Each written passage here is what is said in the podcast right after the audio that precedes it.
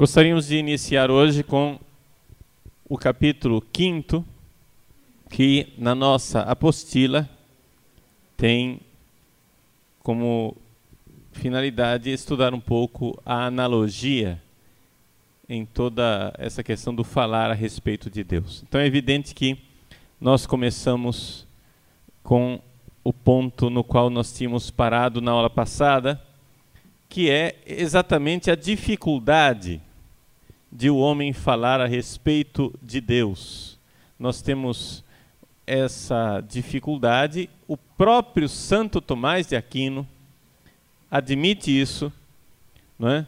Não, é, não precisava a gente esperar nenhum filósofo existencialista, mas o próprio Tomás de Aquino expressa essa realidade. Por quê? Porque Tomás de Aquino não é somente é, devedor a Aristóteles, mas muito mais do que um aristotélico, Tomás de Aquino é um cristão. As pessoas não se dão conta nisso, né? A gente, as pessoas acham às vezes que Tomás de Aquino é um Aristóteles batizado, mas não é isso não. Tomás de Aquino deve muito, por exemplo, a Santo Agostinho, que não era absolutamente aristotélico, deve muito a Dionísio Areopagita. Quem é Dionísio Areopagita? Dionísio Areopagita é um escritor místico que nós não sabemos quem é, que resolveu escrever no século VI, tomando o nome de Dionísio, São Dionísio, ou São é, Dionísio ou Denis, é o, é o mesmo nome, tá? São Denis, em francês, é São Dionísio, Denis. É, São Dionísio teria sido o primeiro bispo de Atenas, porque foi ele quem se encontrou com São Paulo lá no Areópago em Atenas, quando São Paulo fez aquele discurso né, a respeito do Deus desconhecido. Os gregos não quiseram ouvir o discurso de Paulo, mas Dionísio Areopagita ficou e se converteu. Segundo a tradição, ele seria sido o primeiro bispo de Atenas. Os franceses dizem que depois de Atenas ele foi para a Gália e teria sido também bispo de Paris. Lutetia Parisiorum. Se foi verdade ou não foi verdade, isso daí já não dá para saber. O fato é que Dionísio, por ser grego, por estar no Areópago de Atenas, por ser Atenas o lugar, digamos assim, da reflexão filosófica e da sabedoria, Dionísio tinha um nome muito respeitável, como sendo uma pessoa que conhecia a respeito de Deus misticamente, o Deus desconhecido, não é? A respeito do qual teria pregado São Paulo. E a partir disso, então, que nós temos o Corpus Dionisiacum, são uma série de escritos atribuídos a Dionísio Areopagita, que são bem posteriores, e que se caracterizam pelo conhecimento de Deus, porém um conhecimento que não é conhecimento, ou seja, conhecimento místico na via apofática. Nós já vimos na aula passada essa palavra apófasis em grego quer dizer negação, não é? Então, via apofática é a via da negação, o caminho da negação. Você dizer que não é possível conhecer Deus. Bom, Santo Tomás de Aquino ele foi influenciado por Dionísio Areopagita, por esses escritos de Dionísio Areopagita que na época dele tinham um grande uma grande influência, uma grande importância. E, aliás, é de se dizer que não é que tinha importância na época de Santo Tomás, não, tem importância ainda hoje. Vocês vejam que, por exemplo, o, as obras de Dionísio Areopagita estão traduzidas pela Paulus no Brasil. Vê de coisa extraordinária. Né? Está tudo traduzido pela Paulus. Está lá para você comprar. Né? Um grande místico. Claro que é evidente que esse pessoal não dá ponto sem nó, né? Por que é que eles traduzem Dionísio Areopagita?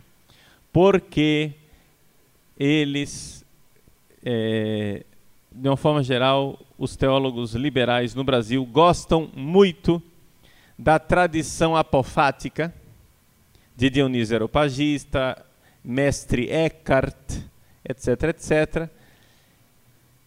Pegam esta tradi tradição apofática, emendam com o apofatismo de Heidegger, e Heidegger sempre serve como navio quebra-gelo para o projeto revolucionário. Né? O pessoal começa heideggeriano e termina revolucionário. Então, saibam que esse pessoal não dá ponto sem nó, eles sabem o que é que eles estão publicando.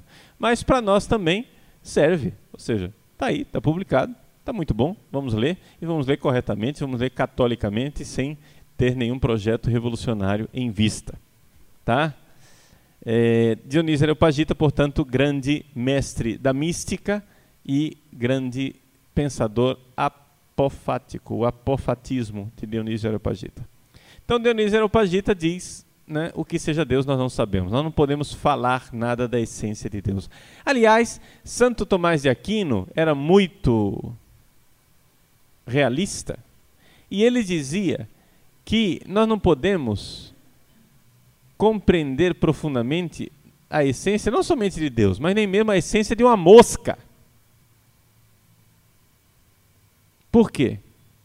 Vejam que aqui não, não é Heráclito, o obscuro, que está dizendo isso. Não é Sartre quem está dizendo. Não é um existencialista. Não é um nihilista como Nietzsche que está dizendo isso. Quem está dizendo isso é Santo Tomás de Aquino. Santo Tomás de Aquino está dizendo que não é possível nós compreendermos completamente nem mesmo a essência de uma mosca. Por que é que ele diz isto? Ele diz isso porque ele é realista, ele é sensato. Ele é uma criatura que pensa, ele não é um idiota cientificista do século 20 e 21. Só os idiotas cientificistas é que acham que nós podemos realmente conhecer a realidade total e completa desta pretensão, desta hibris, né? Ubris em português, essa pretensão de conhecer a verdade é que hoje nós estamos na tendência absolutamente contrária do pensamento fraco, fragmentário da pós-modernidade. Mas tá, não vamos adiantar demais a nossa conversa, não. Vamos continuar no que eu estava dizendo. Santo Tomás de Aquino diz que não somos capazes de exaurir, de absorver completamente nem mesmo o pensamento de uma mosca. De onde é, como é que nós podemos entender isso que Santo Tomás está dizendo? Isso que Santo Tomás está dizendo, não é? Segundo o Olavo de Carvalho, foi explorado por Mário Ferreira dos Santos. Mário Ferreira dos Santos era um filósofo brasileiro que, se não tivesse sido resgatado pelo Olavo de Carvalho, teria saído, caído completamente no esquecimento. Mário Ferreira dos Santos ele tentou é, resgatar um pouco a filosofia pitagórica porém da forma dele, do jeito dele, né? Um jeito todo original. Não é um filósofo fácil de ler, mas é um grande é, filósofo brasileiro. O que interessa para nós aqui é que o Mário Ferreira dos Santos né, chamou atenção para o fato, este mesmo fato que Santo Tomás Aquino está chamando atenção, para o fato que o desconhecimento, a ignorância, o não saber das coisas, não é? ou seja, o mistério, é algo que é constitutivo da própria estrutura da realidade. Não é que, ah, nós ainda não conseguimos alcançar um conhecimento pleno um conhecimento absoluto em nós, se nós nos esforçarmos, se nós nos aplicarmos, se o homem realmente estudar bastante e pesquisar bastante, nós vamos chegar ao conhecimento das coisas. Não, isso não existe. A própria estrutura da realidade impossibilita o conhecimento total das coisas. Ou seja, como é que a ciência é capaz de conhecer as coisas? Nós já vimos na aula passada que a ciência ela só é capaz de conhecer as coisas porque ela faz um recorte das coisas. Ou seja, ela não vê o todo. Portanto, é impossível você conhecer o todo. É impossível você conhecer tudo a respeito de uma coisa em todos os aspectos, em todos os sentidos. Então você não consegue exaurir, você não consegue captar a essência das coisas, a essência total das coisas. Você quer queira, quer não, está condenado a conhecer aspectos das coisas. Né? A ciência moderna, porém, ela tem uma dificuldade. Qual é a dificuldade? É? Essa dificuldade aí, ela um pouco a gente pode traçar isso. Para assim, fica difícil dizer quando que começou, mas para colocar um, um marco, né? Vamos dizer que a coisa é, se dá com Kant. O que é que Kant faz? Ele limita o conhecimento tremendamente, não é? Limita o conhecimento àquilo que seria empírico, ao fenomênico. Ou seja, Kant é o primeiro que faz um grande corte na realidade. Esse recorte da realidade nós poderíamos traçar lá atrás, a raiz dele primeira, com Guilherme de Ockham, a famosa navalha de Ockham, né? que vocês já ouviram falar? Então, nominalismo de Guilherme de Ockham, o, o, esse fradezinho medieval, ele na verdade foi o primeiro Kant da história, né? Então, poderíamos tra traçar lá atrás, desde Guilherme de Ockham, mas não quero ir tão longe não, porque senão vou ter que dar aula de Guilherme de Ockham aqui, de nominalismo, etc. Então vamos ficar naquilo que a gente já sabe mais ou menos. Kant, ele então limita o conhecimento. Ele diz, ó, só isso aqui que você pode fazer. Então vejam que Kant já, ele já faz um recorte da realidade. E toda a ciência moderna está baseada nesta realidade do recorte. Portanto, a ciência, na ciência, atual, não existe, senhores, muita atenção. Na ciência atual, não existe lugar para o desconhecido. Está entendendo? A ciência moderna não tem espaço para o desconhecido. Aqui que está o grande problema. Enquanto a filosofia antiga Enquanto a igreja, tanto a filosofia clássica antiga como a igreja, o cristianismo, estavam acostumados com um mistério, estavam acostumados a, a conviver com o mistério, a igreja tinha um modus vivendi, uma forma de conviver com o mistério, e a filosofia clássica tinha um modus vivendi, uma forma de conviver com o mistério, ou seja, sabendo que eu não saberei sabendo que eu preciso procurar a verdade, mas jamais dominarei a, a verdade, sabendo que eu não sou um sofós, mas sou somente um filósofo, né? enquanto a filosofia antiga e a igreja tinham isso, a ciência moderna não sabe conviver com o mistério. Né? Então, daí estão assentadas as bases para aquilo que virá depois de Kant. Né? Que na verdade já estava lá, mas que vai crescer de forma exuberante, depois de Kant, que é o gnosticismo, que nós já vimos no nosso curso de filosofia da linguagem. Estão lembrados, né? O gnosticismo. O que é, que é o gnóstico? O gnóstico é um cara que tem a pretensão de saber. Ele sabe. É uma hibris, é uma ubris, é uma pretensão. Pois bem, Kant e os filósofos modernos não sabem lidar com o desconhecido, não sabem conviver com o desconhecido. Então eles jogam pela janela o desconhecido. Quando Kant proíbe de se falar qualquer coisa a respeito do noúmeno, é simplesmente o fato que este senhor se sente extremamente incomodado de lidar com uma coisa a respeito da qual ele não possa saber tudo. Então, já que ele não pode saber tudo do noúmeno, ele prefere não saber nada. Deu para entender? É esse integrismo do ou tudo ou nada. Ou eu sei tudo do noúmeno, ou eu não sei nada. Então ele prefere dizer que eu não sei nada do noúmeno.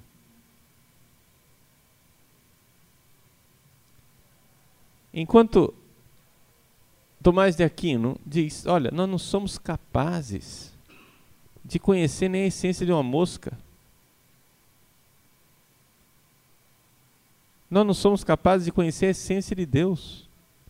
E, no entanto, como diz a nossa apostila, ele escreve um artigo da Suma Teológica a respeito da essência de Deus. Ora, isso não é contradição? Santo Tomás de Aquino não vê absolutamente nenhuma contradição nisso. Não é contraditório você dizer eu não conheço a essência de um homem e ao mesmo tempo falar da essência do homem. Por que, é que não é contraditório?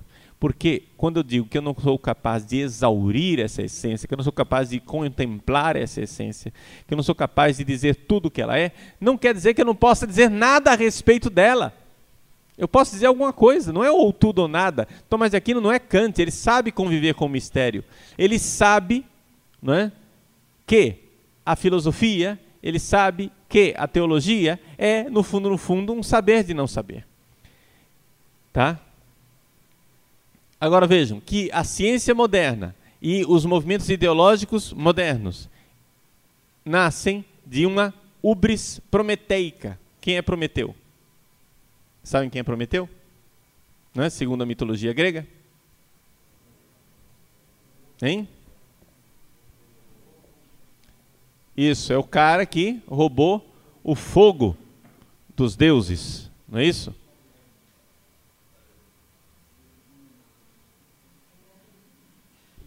Então, Prometeu é, dentro da mitologia grega, um titã. Não é? Ele não é propriamente humano, ele é um dos seres né, arcaicos da mitologia grega, ele se revolta é, contra os deuses, sobe no Olimpo, rouba o fogo de lá dos deuses e entrega para os mortais. Por causa deste ato dele de prepotência, né, ele então é condenado por Zeus. Assim ele é acorrentado nas montanhas do Cáucaso, né, montanhas do Cáucaso são, são uma cadeia de, de, montanhas que tem entre o Mar Negro e o Mar Cáspio, né, mais ou menos onde hoje é a Armênia, né? hoje não, na antiguidade era Armênia também. Bom, em todos os casos o Prometeu ele é acorrentado lá no Cáucaso. Todos os dias uma águia vem comer o fígado dele e depois de noite o fígado cresce outra vez para no dia seguinte a águia ir lá comer outra vez o fígado dele. Né? Essa é a punição de Prometeu. Então, existe uma famosa tragédia de Ésquilo. Prometeu acorrentado. Não é? Essa tragédia, é, Prometeus Demostes, Prometeu acorrentado, Desmotes. Ela foi, ficou famosa por várias razões. Primeiro, porque Prometeu foi transformado pelo Goethe, o poeta alemão, num grande herói. E Marx se entusiasmou com Prometeu e fez de Prometeu um dos seus grandes heróis. Tem uma frase dessa tragédia de Ésquilo, Prometeu acorrentado, que era usada por Marx como um moto, né, digamos assim, como um lema. Prometeu lá na tragédia está lá acorrentado na montanha do Cáucaso e a tragédia inteira é um pouco constituída em monólogos, né? Porque o personagem principal está acorrentado o tempo todo, então tem muito pouca ação, né? O que ele pode fazer? Então e ele vai falando, conversando com os, os deuses que vem lá. O mensageiro dos deuses é Hermes, né? E Hermes vem é, conversar com ele, etc.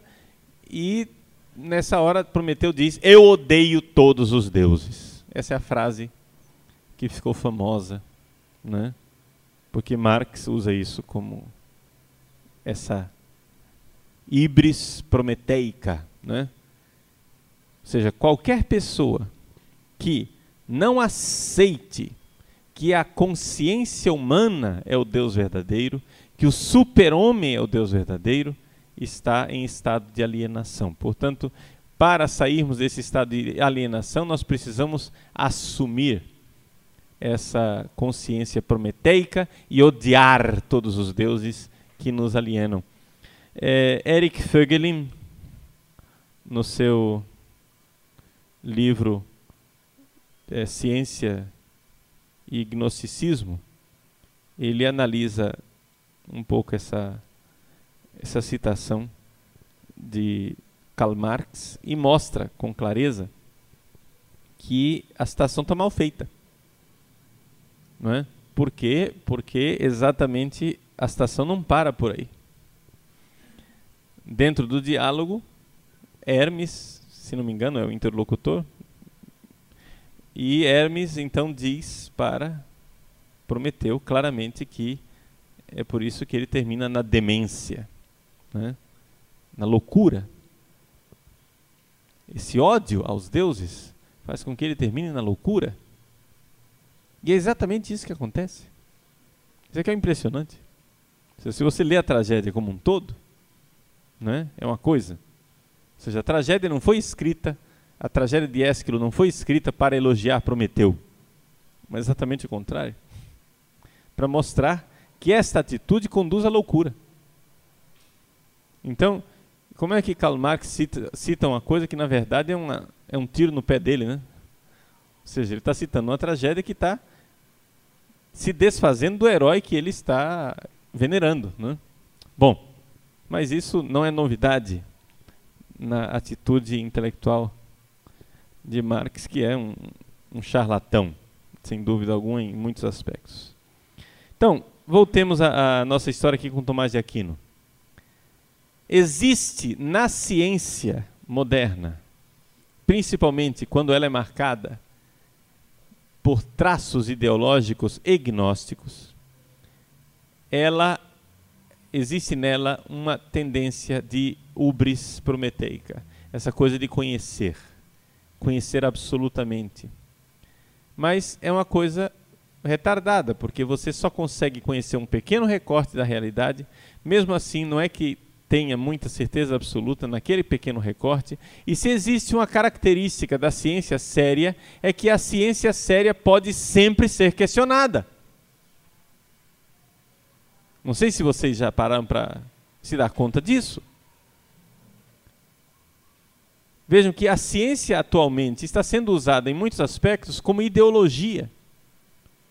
Quando você chega e diz assim: não, isto é um dado científico, o senhor não pode questionar isso. Mas, meu irmão, se existe algo que a verdadeira ciência pode, é ser questionada. É exatamente porque o nosso amigo Newton questionou a física de Aristóteles que ele pôde desenvolver a física newtoniana. E é exatamente porque Einstein questionou a física newtoniana que ele, pode, que ele pôde desenvolver a sua física. E, portanto, a consequência é que, cientificamente, o conhecimento científico pode sempre ser questionado, porque senão a ciência não progride. Estão de acordo?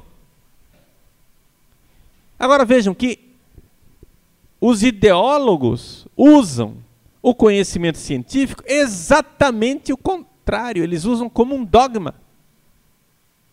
Eles usam para tapar a nossa boca. Para dizer, não, você não pode questionar isso porque isso é científico. Pomba! Mas escuta, acorda para a realidade, rapaz.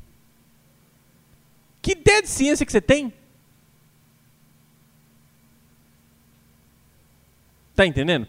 Que, na verdade, a ideologia dominante na sociedade usa o conhecimento científico para que ele seja exatamente aquilo que ele pretendia não ser.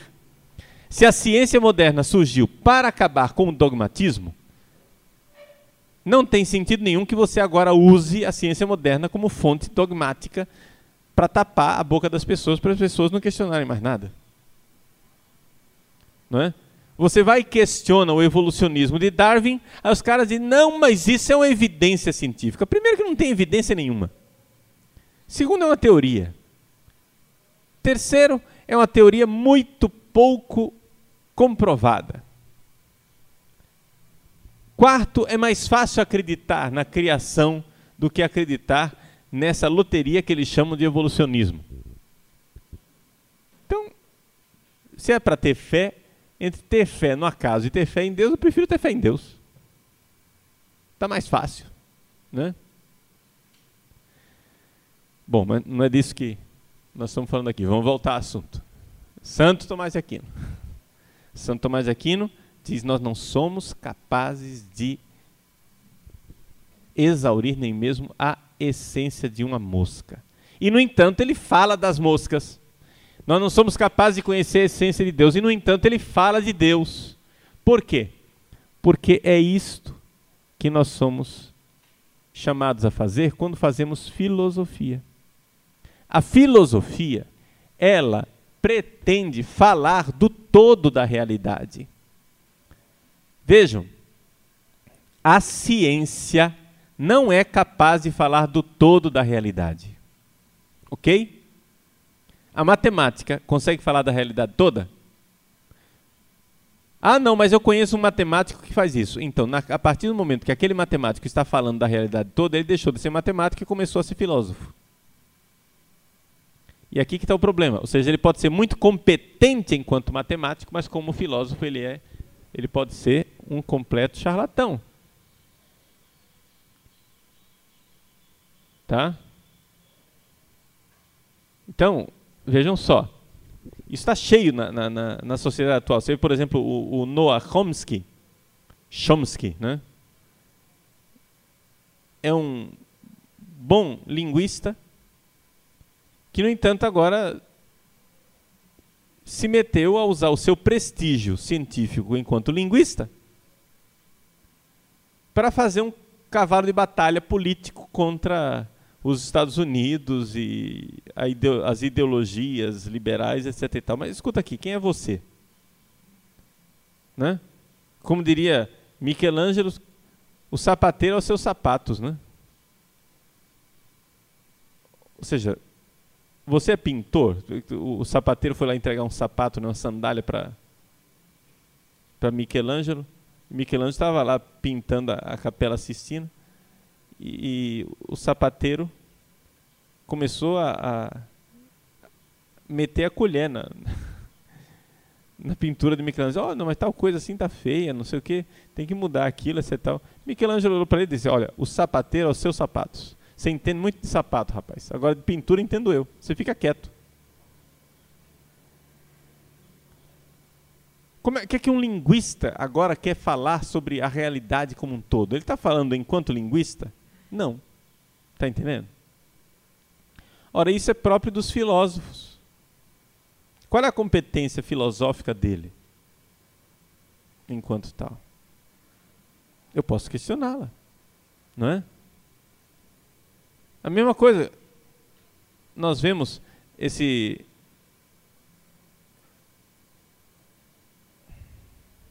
só me vem a palavra, só me vem a, a, o nome Richard Dawkins, como é o nome do, do, é outro? Stephen Hawking, não é? Aquele universo na casca de nós, etc. Ele se põe a, a, a fazer especulações filosóficas, mas meu filho, você enquanto físico, fique quietinho na sua, não é? Porque vejam, gente, os cientistas, eles não são capazes nem mesmo, eles não são capazes nem mesmo de falar a respeito das suas ciências enquanto tais. Porque quem deve fazer isso é um filósofo. Entendeu? O matemático, ele pode falar de números, mas não pode falar da matemática enquanto matemático. Se ele começou a falar da matemática, ele está fazendo filosofia. Porque quem analisa as ciências, entendeu? Para você analisar uma ciência, você tem que sair fora. Entendeu? Você tem que se destacar, você tem que sair dela. Para você falar da natureza da física, Não, vejam, eu não estou dizendo aqui, é, vamos supor, um físico está estudando o movimento, né, a cinética. Então ele pode falar do movimento fisicamente, naquele aspecto, naquele recorte. Não é? Então, o movimento retilíneo uniforme. O movimento retilíneo uniformemente variado. Etc. Ele pode falar daquele recorte da realidade. Agora, a partir do momento em que ele se põe a querer definir qual é a natureza da ciência física, ele está fazendo filosofia, não está, falando, não está fazendo física. A partir do momento em que ele começa a dizer coisas a respeito da realidade como um todo, ele não está mais fazendo física, que é um recorte a respeito daquele aspecto, mas ele está fazendo filosofia. Está entendendo? Então eu não posso usar o prestígio do grande físico para sustentar um argumento filosófico. O argumento filosófico vale enquanto argumento filosófico, que deve ser analisado filosoficamente. Então, o que é que a filosofia nos dá? Ela nos dá um certo conhecimento limitado da verdade que é absoluta e que nós jamais possuiremos. Nós buscamos a verdade, procuramos conhecer as coisas, procuramos unificar a totalidade do nosso conhecimento a respeito da realidade na totalidade de nossa vida biográfica real. E ao fazer isso, somos filósofos. Mas a partir do momento em que eu estou falando somente de um aspecto, como a física, a matemática, a medicina, a história, aí eu não estou sendo filósofo, eu estou falando daquele aspecto, daquele recorte. Está dando para entender? Agora é evidente que a filosofia, se ela tem essa pretensão, não é, de ser um conhecimento universal, ela só pode ser um conhecer de não conhecer, ou seja, só pode ser filosofia e não sofia ela tem que lidar com o mistério. E é isto exatamente o que nós estamos dizendo nessa introdução aqui da apostila, tá? Na introdução, antes de entrar na letra A, nós entramos num grande debate que aconteceu dentro da teologia, não é? mas que é um debate, na verdade, filosófico, na teologia do século XX. É o debate de Karl Barth com uma série de teólogos católicos. Quem foi Karl Barth? Karl Barth foi um dos maiores teólogos protestantes do século XX. Ele é bastante original, é? portanto, é um filósofo difícil de classificar. Tá? Um filósofo, não, perdão, um teólogo. Tá? É, e ele, na sua teologia,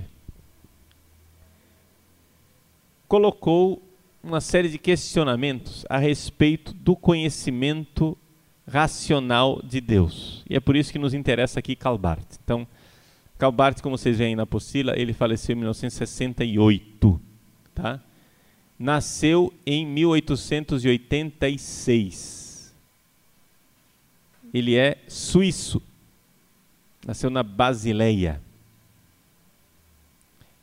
E um outro suíço católico chamado von Balthasar é que foi o grande interlocutor dele. Vocês sabem que von Balthasar foi nomeado cardeal já um mês antes de morrer, não chegou nem de, de receber o, o chapéu cardinalício, mas era cardeal e um dos grandes teólogos católicos, se não o maior teólogo católico do século XX. Né? Não é muito fácil também classificar o próprio von Balthasar. Mas von Balthasar conheceu tanto o pensamento de Barth que o próprio Karl Barth, quando leu a análise que von Balthasar fez da sua obra A Carta aos Romanos, Barth comentou dizendo: Bom, finalmente alguém me entendeu, né? Uma crítica honesta, bem feita, os dois não estão de acordo, mas pelo menos alguém me entendeu. Entendeu o que é que eu queria dizer. É um crítico que entendeu o que eu queria dizer. Então, esses dois grandes autores, Barth e von Balthasar, eh, encabeçaram um debate, digamos assim, sobre esta realidade do conhecimento de Deus. Em que consiste o problema? Karl Barth diz que a situação pós-lapsária, pós-lapsária quer dizer o quê? A queda, a queda com Q maiúsculo é o quê? Queda com Q maiúsculo ou lapsus em latim é a queda do pecado original, o pecado de Adão e Eva. Então, o homem, quando ele foi criado por Deus, ele era de um jeito. Depois ele vai e cai no pecado original e nós temos agora uma é, situação deficiente, deficitária. É a nossa situação pós-lapsária. Você vai chegar e dizer, mas esse negócio de pecado original é um problema teológico que não entra na filosofia. Eu vou dizer, é verdade, não entra na filosofia, mas a filosofia é capaz de enxergar as consequências do pecado original. Tá? Ou seja, um filósofo honesto é capaz de olhar para o ser humano e ver que o ser humano tem uma tendência para a desonestidade, para o egoísmo, uma tendência para o pecado e, ao mesmo tempo, uma tendência para a grandeza, a virtude, a bondade e o amor. Por que aqui tem essa contradição dentro do ser humano? Por que, é que os outros animais não são assim? Por que, é que nós vivemos nessa tensão?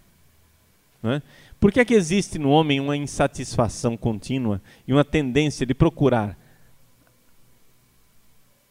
apaziguar essa, essa insatisfação em coisas que por si mesmas não irão saciar? A gente chama isso tendência para idolatria, não é? Em, na linguagem espiritual. Mas o filósofo ele é capaz de enxergar isso sem precisar falar de idolatria.